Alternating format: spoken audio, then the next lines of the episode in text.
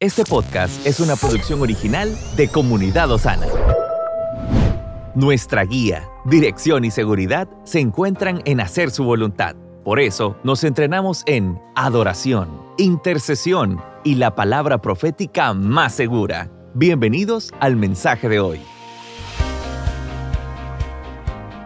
Segunda de Corintios capítulo 5 verso 1 dice, porque sabemos que si nuestra morada terrestre, este tabernáculo, se deshiciere, tenemos de Dios un edificio, una casa no hecha de manos, eterna. ¿Dónde? En los cielos. Y por esto también gemimos, deseando ser revestidos de aquella nuestra habitación celestial. Pues así seremos hallados vestidos y no desnudos. Porque asimismo los que estamos en este tabernáculo gemimos con angustia, porque no quisiéramos ser desnudados, sino revestidos, para que lo mortal sea absorbido por la vida. No sé si usted está entendiendo a qué se está refiriendo, pero está hablando de esa sensación que todos tenemos día con día, más algunos cuando ya llegamos a una etapa de nuestra vida donde pareciera que nuestra estadía en esta tierra está llegando a su final. Mas el que nos hizo para esto mismo es Dios, quien nos ha dado las arras del Espíritu. Así que vivimos confiados siempre y sabiendo que entre tanto que estamos en el cuerpo, estamos ausentes del Señor. Porque por fe andamos, no por vista. Pero confiamos y más quisiéramos estar ausentes del cuerpo y presentes en el Señor. Ahora, este es Pablo. Yo no sé cuántos aquí pudiéramos decir que en este momento de nuestra vida quisiéramos estar ausentes en el cuerpo para estar presentes en el Señor. La única forma que yo diría eso es que yo pudiera agarrar a mis hijas y pedir, no sé, hacer una a mis hijas, a mi esposa y decir, bueno, vengan aquí, vamos a hablar con Dios, que si nos puede mandar a traer, como mandó a traer a Elías, un carro de fuego y, y no tenemos que pasar por la transición de la muerte, porque a pesar de que todos tenemos una cita con la muerte, no queremos hablar de ella, no queremos pensar en ella. Como no queremos pensar en la muerte, ignoramos acerca de la muerte. Y es un peligro ignorar acerca de la muerte, porque todos, si Cristo no viene, vamos a tener que enfrentar la muerte. Hace unos años atrás yo hablé con mi esposa y le dije, hey, ¿sabes? Estoy pensando en que deberíamos de adquirir un lote para cuando muramos. Y me dijo, no quiero hablar de eso. Hice un intento con una de mis hijas y lo que me dijo ni siquiera se lo voy a compartir. Y a veces yo mismo digo, la boca tiene poder de vida y de... Yo no quiero hablar de eso. 20 años como pastor. Y me doy cuenta que en algunos momentos he mencionado a la muerte, pero nunca he enseñado específicamente de la muerte. Y entonces pensaba y iba a hablar con el pastor Armando para que publicitáramos el servicio de este domingo y buscáramos un título que dijera hablaremos de la muerte. Pero después dije, no va a venir nadie. Ahora, yo puedo entender que hay un temor a la muerte. Y Jesús mismo dice que estuvo triste hasta la muerte. Porque la muerte no es un tema agradable. El problema es que ignoramos de la muerte y vamos a tener que tener un encuentro con la muerte.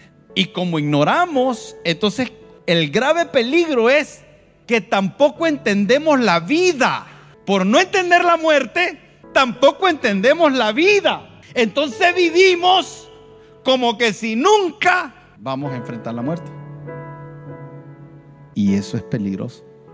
Porque no entendemos la vida y no entendemos la muerte. Y tenemos conceptos de la vida que no necesariamente son los conceptos de la vida que las escrituras nos muestran. Y tenemos conceptos de la muerte que no necesariamente son los conceptos que las escrituras nos revelan. Y estamos hablando de los dos asuntos más trascendentales, los dos temas que nosotros deberíamos de tener un entendimiento y una revelación del más alto nivel. Pero como no lo entendemos, repetimos, pero con falta de entendimiento, aquel versículo en el cual Pablo dice, para mí el vivir es y el morir es. Pero en realidad sabemos lo que significa que el vivir sea Cristo. ¿Qué significa que el vivir sea Cristo? Les aseguro que tendría respuestas variadas y la gran mayoría no serían la correcta. Creo que les pasaría las que me pasaba a mí cuando iba a la universidad.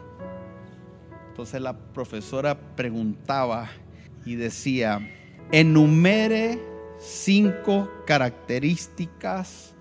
Imagínense, ni la pregunta puedo hacer. Y entonces uno respondía así.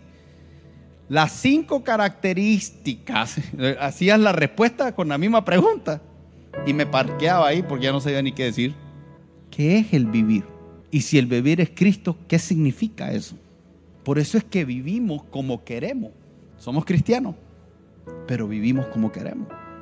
No tomamos en cuenta a Dios. Uno puede ser pastor de una iglesia y estar siendo más pastor que entendiendo lo que significa en realidad cuál es el diseño de lo que Dios está queriendo hacer con su iglesia. Entonces podemos estar haciendo muchas cosas, podemos congregarnos, podemos servir desde nuestra perspectiva y no podemos darnos el lujo de no tener exactitud en esto porque esto tiene trascendencia eterna. Encuestan a gente que llega a los 70, los 80 años y les preguntan qué piensan de su vida. La gran mayoría tiene muchos reproches, muchos remordimientos. La gran declaración en común es, si pudiera regresar en el tiempo, haría las cosas diferentes. Porque hay prioridades que tienen las personas cuando tienen 15 años, hay prioridades que tienen las personas cuando tienen 20 años, hay prioridades que tienen las personas cuando tienen 30 años. Y algunos los dividen en ciclos de vida. Y dependiendo de los ciclos de vida, la vida se ve distinta. Pero Pablo dice algo, para mí la vida, sin importar en el ciclo que esté, es Cristo. ¿Qué significa eso? Y el morir es la ganancia. ¿Cuándo se convierte en ganancia? Se convierte en ganancia porque el vivir es Cristo y si el vivir es Cristo, el morir es. Pero si para usted y para mí el vivir no es Cristo, el morir es pérdida. Hay tres conceptos en la Biblia que hablan de la muerte. El primero tiene que ver con esa separación del cuerpo ausente en el cuerpo, presente en el Señor. Hay un versículo que habla y dice lo siguiente. Vamos a leer Génesis capítulo 35. Dice, después partieron de Betel y había aún como media legua de tierra para llegar a Éfrata, cuando dio a luz Raquel y hubo trabajo en su parto. Y aconteció como había trabajo en su parto, que le dijo la partera, no temas que también tendrás este hijo. Y aconteció que al salírsele, ¿qué cosa? Murió. Entonces, cuando hablamos de la muerte, estos tres conceptos bíblicos hablan de una separación, pero la primera muerte es una muerte física. Cuando alguien fallece, hay una separación del cuerpo con el alma.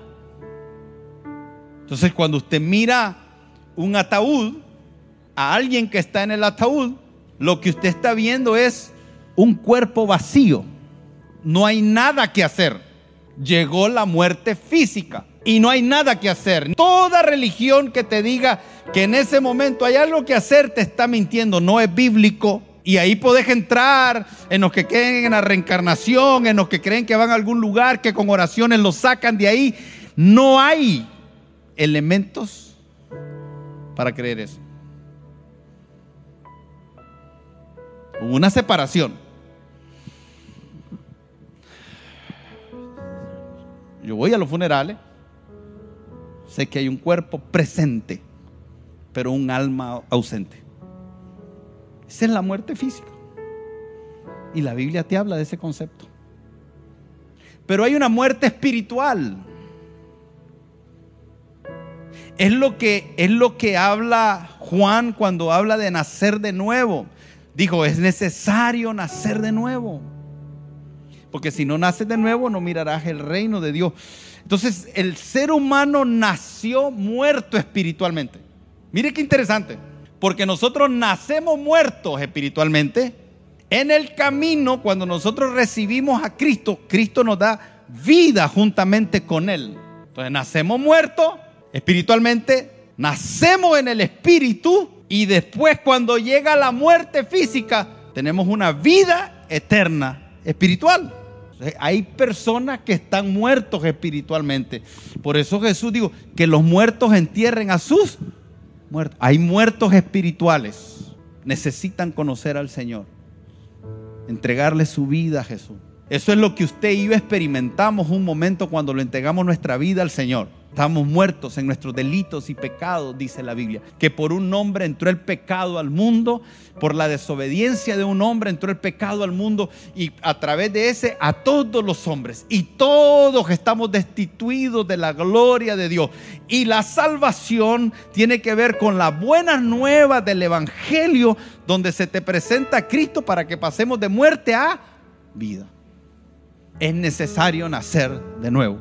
¿Por qué? porque hubo una muerte espiritual que se dio en el Edén en aquel momento que Adán y Eva el Señor le dijo, de todo árbol puedes comer menos del árbol del conocimiento del bien y del mal, porque ciertamente el día que comas de ese árbol morirás. Eso es lo que dice que estamos destituidos de la gloria de Dios. La, la muerte fue la separación, fue, fue Adán por su desobediencia, tomando él la decisión de separarse de Dios. Y la muerte entró. No era el diseño para el hombre. No era lo que Dios quería. Dios, Dios, la muerte estaba presente, pero no estaba activa hasta que el hombre se salió del diseño de Dios, se activó la muerte. Y hoy vemos todo lo que vemos en el mundo que no debería de sorprendernos porque es lo que vimos inmediatamente después de esa desobediencia del hombre que ocurrió entre Caín y Abel. Entonces, hoy en día estamos viviendo las consecuencias de un mundo que decidió separarse de Dios. Y vemos toda la maldad que ocurre en el mundo. Y nosotros estamos en el mundo.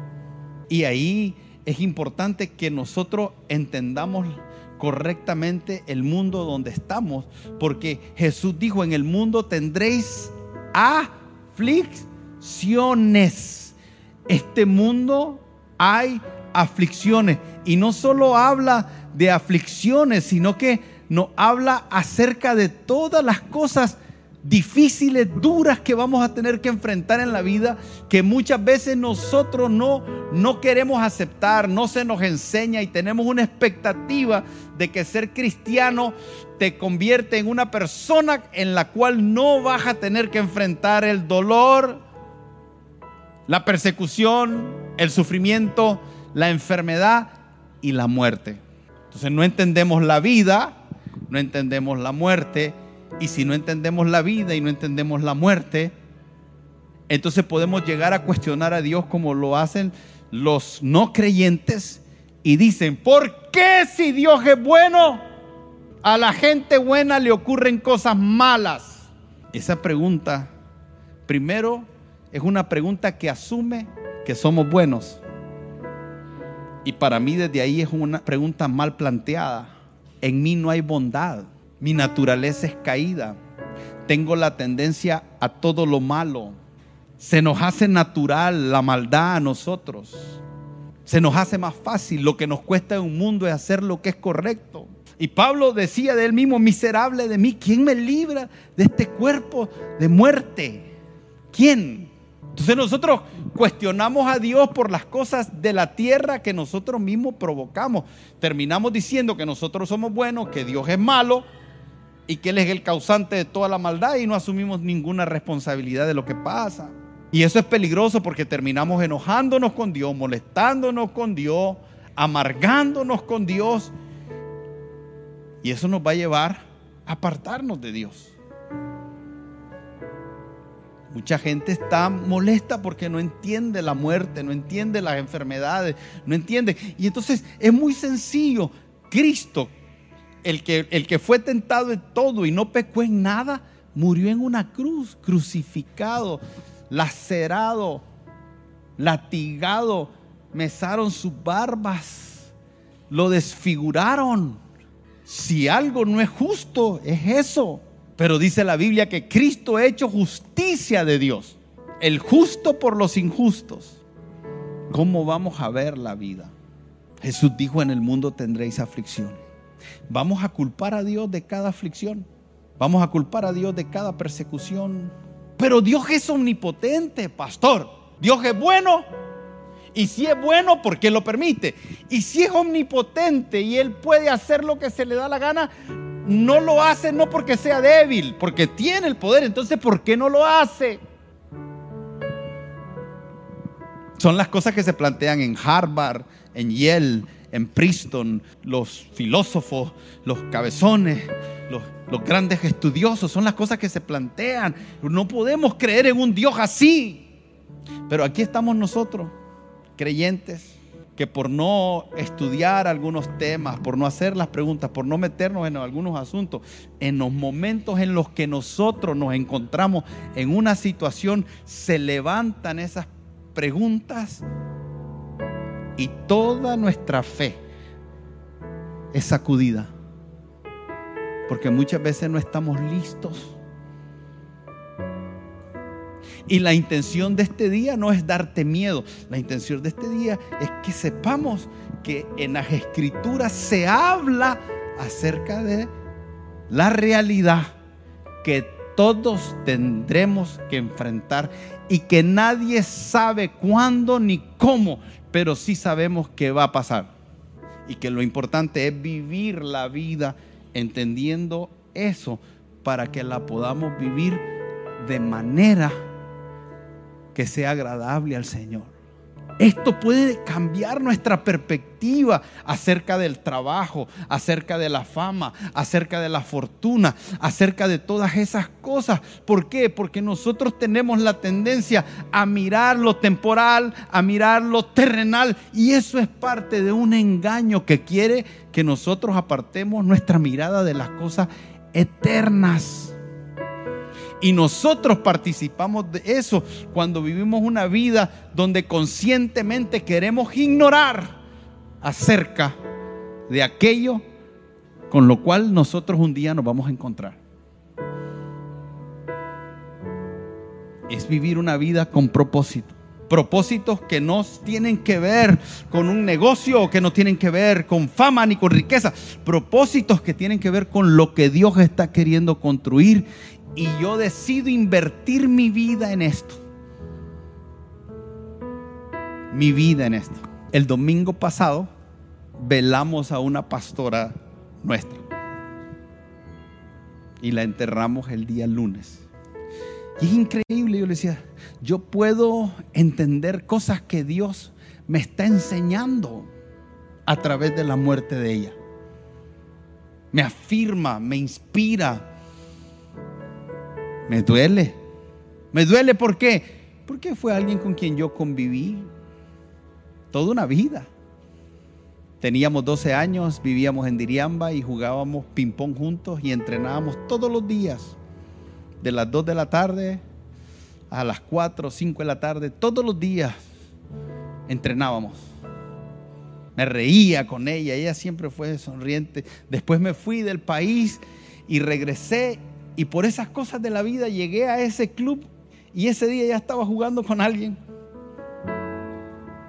Y yo quería jugar con ella y, cometí el error de decirle a esa persona, me permití jugar con ella y se enojó y no, no me, me fui. para verla otros años después cuando hicimos una reunión en mi casa donde íbamos a tener un círculo de amistad y íbamos a compartir la palabra de Dios y ella llegó y nos saludamos y nos acordamos que habíamos jugado juntos y se quedó ahí. Con el pasar de los años, ella comenzó a servir y en un momento de su vida ella vino y me dijo, mi sueño siempre ha sido tener una especialidad en dermatología y se me está presentando la oportunidad y de repente se me pone a llorar y me dice, pero yo siento que yo quiero servirle al Señor. ¿Qué debo de hacer? Yo quería decirle, déjalo todo, servirle al Señor. Pero yo dije, no, yo le digo y después cuando tenga que enfrentar lo que tiene que enfrentar, va a decir, vos me dijiste. Y esa decisión fue una decisión muy trascendental, pero también muy cuestionada. Yo no estoy diciendo que usted tome esa decisión. Yo creo que la decisión de qué es el vivir lo tiene que decidir usted. ¿Qué es el vivir para usted? Lo tiene que decidir usted. Nadie puede decidirlo por usted. Pero las decisiones que usted tome hoy y cómo usted decida vivir te van a seguir para aquel día en el cual tengas que presentarte para partir de esta tierra. Y no había garantías y dejó todo y comenzó a servirle al Señor y se convirtió en una pastora. Pasaron 12 años, ella era mamá soltera. Recuerdo que yo le preguntaba si se quería casar y me decía, no, yo estoy bien así. En broma o en serio me decía, yo no sé si me puedo sujetar. Lo impresionante es que se casó y fue sujeta. A mí me sorprendió. Entonces un día vino y me dijo, ahora sí me quiero casar. Y yo dije, vamos a orar. Y recuerdo la primera vez que me conocí a alguien y me dice, ¿y, y, quién es? Y entonces ya y pusimos a todos los investigadores privados, a las intercesoras, a inquirir, a ir al... Mandamos al Monte Everest a subir a ver los principados y las potestades que están allá arriba. Y de repente vino una palabra y dijo, Edith, vos estás lista, pero él no está listo. Y entonces recuerdo que dice, es que nadie está a mi altura, dice. Tiene que venir un ángel del cielo. Lo interesante es que como un año después me vuelve a llamar y me dice, ahí anda rondando el tiburón otra vez, me dice. No me dijo así, ese invento mío. Y en el espíritu sentimos que Dios lo había procesado y que estaba listo. Y, entonces vengo yo y le digo, dale, está listo. ¿Sabe cómo se llama? Ángel. Literalmente un ángel. La cuidó en un momento difícil. Admiro a ese hombre por todo lo que hizo por ella todos los días hasta el momento que se la entregó al Señor. Entonces uno se pregunta, ¿por qué le pasa eso a una pastora? Sierva. Dejó todo, lo entregó todo. ¿Cómo respondes a eso? ¿Vas a responder de acuerdo al entendimiento que tengas de la muerte y de la vida? Antes de morir, Edith le decía a Ángel, yo quiero que en mi lápida no diga la doctora Edith, quiero que diga la pastora Edith. Tal vez para ustedes eso no significa nada. Pero cuando yo oí eso, a mí me, me ministra, me afirma, me inspira, me apasiona, me, hace ver hacia el futuro en lo que estoy haciendo de una manera diferente por el ejemplo que yo vi en ella. Porque Edith era una... ¿Sabe cómo le decía Ángel? Porque dice que se sentaba ahí. Algunos vienen a eso hoy. Ángel se sentaba y cuando ella pasaba, dice que él decía, parece una muñequita que Y entonces digo yo, la pastora Edith era bien parecida. Se pudo dedicar al baile, le gustaba. Se pudo dedicar a aventuras amorosas. Hubiera tenido muchos pretendientes, pero dijo no. Voy a dedicarme al Señor, me voy a consagrar al Señor. Pudo haber sido esa esa dermatóloga, tal vez, era muy inteligente. Una de las más grandes en este país. Tal vez hubiera dado conferencias, tal vez hubiera dado charlas, tal vez, no sé, hubiera escrito libros, hubiera desarrollado alguna nueva tecnología. No sé, todo lo que pudo haber logrado. No nos vamos a dar cuenta. No nos vamos a dar cuenta cómo hubiera terminado su vida si ella decide darle desenfreno a sus deleites y placeres. No sé. Pero la Biblia dice que la paga del pecado es. Entonces yo no creo que una vida así termine bien. Y eso lo sabemos nosotros. Solo basta que comience a pensar en ese amigo, ese primo, ese tío, ese vecino que es mujeriego. Termine de ver cómo terminó solo. En la mayoría de los casos abandonado, quejándose de por qué aquellos seres que salieron de Él ahora no lo ven.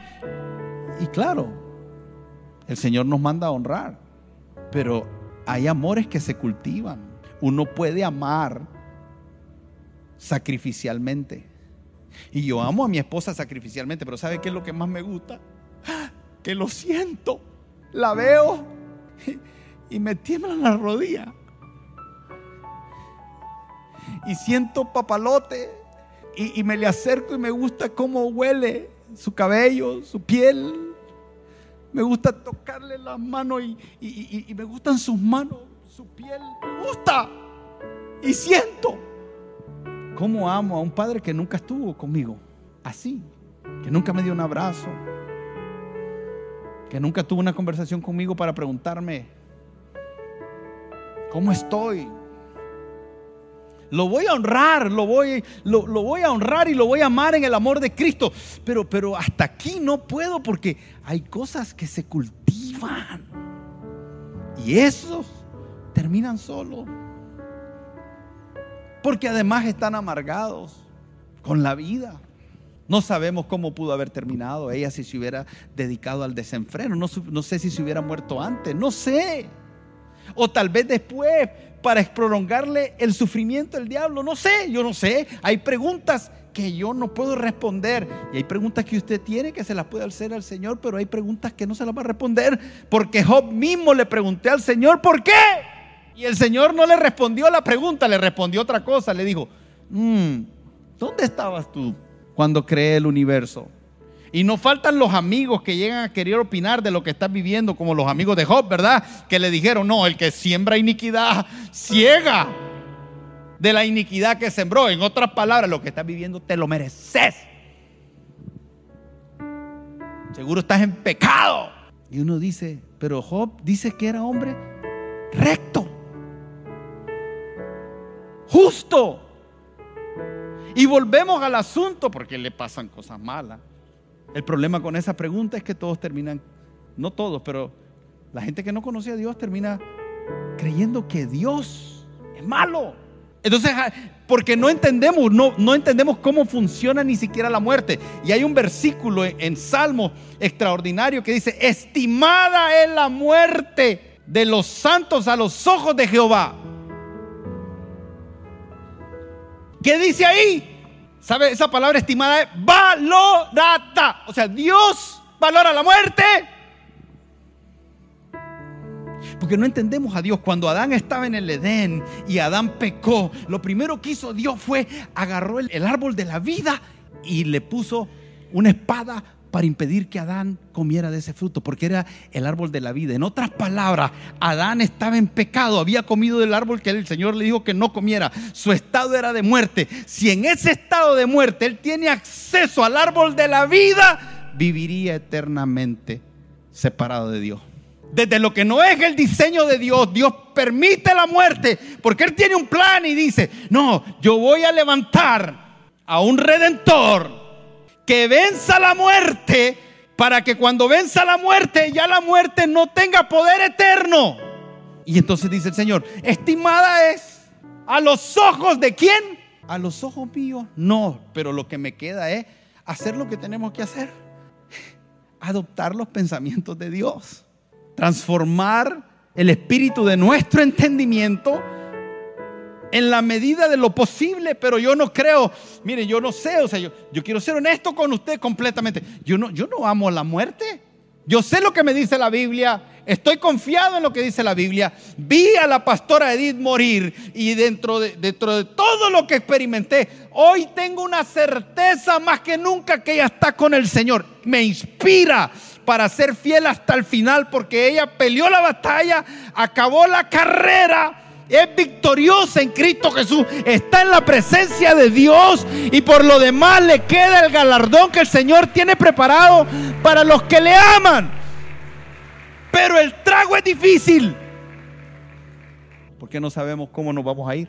Un pastor amigo mío, el papá, llegó de trabajar, un hombre fuerte, sano, vigoroso a sus 70 años, corría como un lince. Yo lo miré subiendo en Costa Rica y en Heredia, una subida y íbamos a buscarlo nosotros y él iba como un lince así, 70 años. Y ahí venía, yo no, parecía que levitaba el tipo. Él llegaba de su trabajo, 3 de la tarde, entraba a su casa, se bañaba, pero oraba. Ese día llegó, se arrodilló en la cama, comenzó a orar y de repente llegó la esposa, Paquico, está la comida, varón. No soy bueno en imitaciones, dijo Y Paquico no se levantó.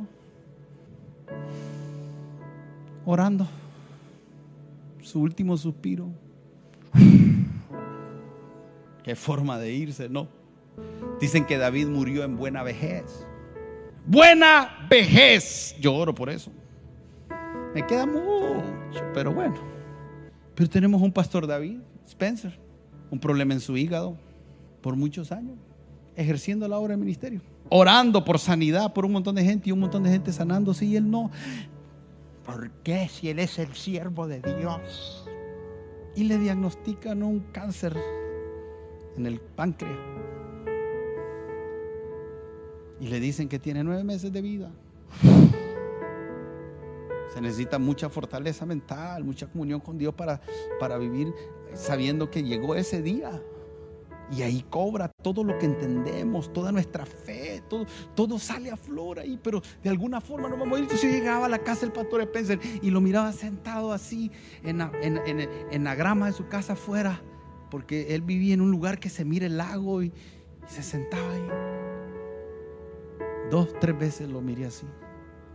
Y yo cuando iba ya no sabía ni qué decirle porque yo decía, él está profundo ahorita. ¿Y yo qué le voy a decir? Pero a la misma vez decía, ¿qué estará pensando? ¿Cuál será la meditación? ¿Cómo se siente? Es hombre. Y le dije que Jesús, su alma estaba triste hasta la... No me sorprendería que su alma tuviera grado, alma, grado de tristeza, pero, pero ahí es donde está la fe, el entendimiento, la revelación. La fe es la certeza de lo que se espera, la convicción de lo que no se ve. El justo no vive por vista, vive por... Yo no sé. No había predicado tanto de la muerte como hoy, nunca. Pero me doy cuenta que hay mucha gente que ante unas cositas, ante la pérdida de un trabajo, ¿por qué me pasa esto a mí? Y no estoy menospreciando ni mofándome del dolor, solo estoy diciendo, hermanos, necesitamos un cambio, crecimiento, madurez, porque si no vamos a seguir viendo la vida de una forma que no es, siendo improductivo, viviendo sin propósito, y nos va a llegar ese día y no vamos a estar listos. Para mí el vivir es Cristo. Y el morir es ganancia. Entonces me pregunto, ¿qué diferencia es un día como hoy hablar de la muerte de alguien que dedicó su vida al Señor en medio de sus debilidades y sus defectos, de sus aciertos y desaciertos, desde las cosas que superó y las cosas que no superó, desde los frutos que salieron de justicia y de aquellas cosas que tal vez no fueron tan justas, de una u otra manera. Es diferente hablar de la vida de alguien que para él el vivir fue Cristo que de alguien que no vivió para Cristo. En los funerales, a mí, dos cosas no me gustan mucho. Casar y funerales. ¿Por qué no me gusta mucho casar? Porque a veces veo unas parejas, hermanos, que yo digo, si aguantan un año, va a ser un milagro. Y entonces yo me siento ahí con ganas de decirle, mejor no se casen. Si alguien tiene que decir algo, yo dije, usted es papá, usted es mamá. Si usted mira a un chico que se acerca o a una chica que se acerca y usted en su espíritu dice, ¡ah! ¡Párelo! No me gusta casar por eso. Y los funerales, ¿sabe por qué? Porque se siente una presión para decir, era un buen hombre, era un buen marido, era un buen padre, era un buen hijo, era un buen ciudadano. Y yo digo, ¿será que estamos en el entierro de la persona correcta? Y todos jugamos esa farsa. Todos sacamos las buenas anécdotas. Y si no las inventamos, llegamos ahí y decimos, lo siento mucho. Y algunos dicen, bendito sea Dios. ¿Qué clase? Yo creo que no hay una cosa donde actuemos más que en un funeral. Ni siquiera decimos se murió, decimos colgó los tenis. Oh, pasó a mejor vida, porque la vida que vivía aquí, espérate hermano, hay un lugar que se llama infierno. El infierno no es aquí. Hay algunos que no pasan a una mejor vida, hermano. Dice la escritura que solo hay un camino al Padre. Y se llama Jesucristo. Y no todos van al Padre. No es cierto. Y no hay un lugar donde, no hay una sala de espera donde usted sabe cómo somos, que hay gente que cree que hay una sala de espera. Que vos podés vivir como te dé la gana aquí. Pero no te preocupes que con tres Padres Nuestros te sacamos de allá. Demasiado peligroso. Este tema es demasiado peligroso. Y la gente opina, no, cuando uno se muere, es energía. Es la madre tierra. Regresás a la tierra, alimentás la tierra. Y, no, hay toda una filosofía de eso. Y están los otros que reencarnás. Y entonces en la India la gente está comiendo y andan ratas por todos lados. Y comen con ellos porque puede ser su suegra. No, no, esto es serio, esto no es broma. Que sea la suegra, no, pero... ¿Creen eso? Se mueren de hambre porque no se pueden comer una vaca, porque la vaca puede ser su abuela. Todo lo que nos inventamos, los musulmanes, dependiendo de cómo murá, hay un paraíso que te lo describen de una manera. Y perdón, no quiero sonar en tono de burla, pero es demasiado serio para arriesgarnos. Y el único que dijo, yo soy el camino, yo soy la verdad y yo soy la vida. Se llama Jesús, el único que resucitó de los muertos. Es Él. Por eso es que, por eso es que los apóstoles decían, hey, si Cristo nos resucitó, van en nuestra fe. Jesús resolvió el asunto de la muerte. Para nosotros es una transición. Entonces yo he pensado, lo difícil que es una transición de un bebé, ¿no? Está en el vientre de la mamá, tiene una temperatura, doctores, no sé si es así, pero hay una temperatura corporal que tiene que ver con como cuando se te tenés calentura y no tenés calentura, tu cuerpo tiene una temperatura y el bebé está ahí en el vientre de la mamá con esa temperatura, el brother está dormido, relax. Cuando tiene hambre, tiene conectado. Algunos de ustedes quisieran vivir conectados a alguien que les alimente. Si le habla a la mamá, le dice cosas lindas y todo, y se está formando, y está ahí, y de repente un día le dicen al niño, ¡salí! ¡Ay! No quiere salir. Algunos los obligan a salir. Nosotros no queremos partir. La transición es, es difícil. Pero solo cierro y usted lee este versículo en 1 Tesalonicenses capítulo 4. Dice, hermanos, no quiero que ignoréis acerca de los que duermen. ¿Para qué? Para que no os entristezcáis como los que no tienen esperanza. La muerte es triste, duele, El luto lo tenemos que pasar, la pérdida la tenemos que pasar. Pero nuestra tristeza y nuestro dolor no es igual al que no tiene esperanza. Mi amiga, mi hermana. Usted me mira así ahorita, pero todo este tiempo ha sido complicado, difícil. Pero ¿saben qué? Yo sé dónde está. Y si Cristo no viene, todos vamos a ir ahí. Por eso es que ahí en Tesalonicenses te dice, porque el Señor mismo con voz de mando, con voz de arcángel y con trompeta de Dios, descenderá del cielo y los muertos en Cristo resucitarán primero. Luego nosotros, los que vivimos, si Cristo viene hoy y estamos vivos, no vamos a pasar por ahí. Pero si Cristo no viene y nos toca pasar allá, le tocará a otra generación. Pero cualquiera que sea los que están vivos, los que hayan quedado, seremos arrebatados juntamente con ellos. Y va a haber un reencuentro con personas que amamos en ámbitos espirituales, pero arrebatados juntamente con ellos en las nubes. ¿Para qué? Para recibir al Señor en el aire y así estaremos esta vida son 70, 80 años. 90, unos cuantos. Y 100 va bajando. Pero aquí está hablando de una eternidad. ¿Cómo vivamos la vida aquí? Define eso, hermano. Y la Biblia habla de que un día vamos a comparecer delante de Cristo para ser recompensados por todas las buenas obras que hicimos. Es importante cómo viva aquí, cómo vive trasciende este plano. Cómo vive te prepara para el momento de morir. Cómo vive es lo que va a hacer que valga la pena haber transitado en este plano. Esto que hacemos aquí es mucho más que un culto religioso, es mucho más que una tradición, es mucho más que decir yo voy a la iglesia, es mucho más que eso. No lo rebajemos a una religión cuando en realidad es un entendimiento de vida y muerte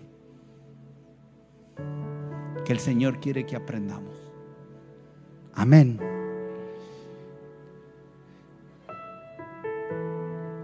Vino a escuchar un mensaje de la muerte, pero Jesús dijo que Él murió y resucitó, y así como Él resucitó, nosotros también algún día resucitaremos. Amén. Amén, amén, amén. Estamos en tu plataforma favorita. Recuerda que puedes escucharnos en Spotify, Apple Podcast, Amazon Music y Google Podcast. Compártelo y sé de bendición a los demás.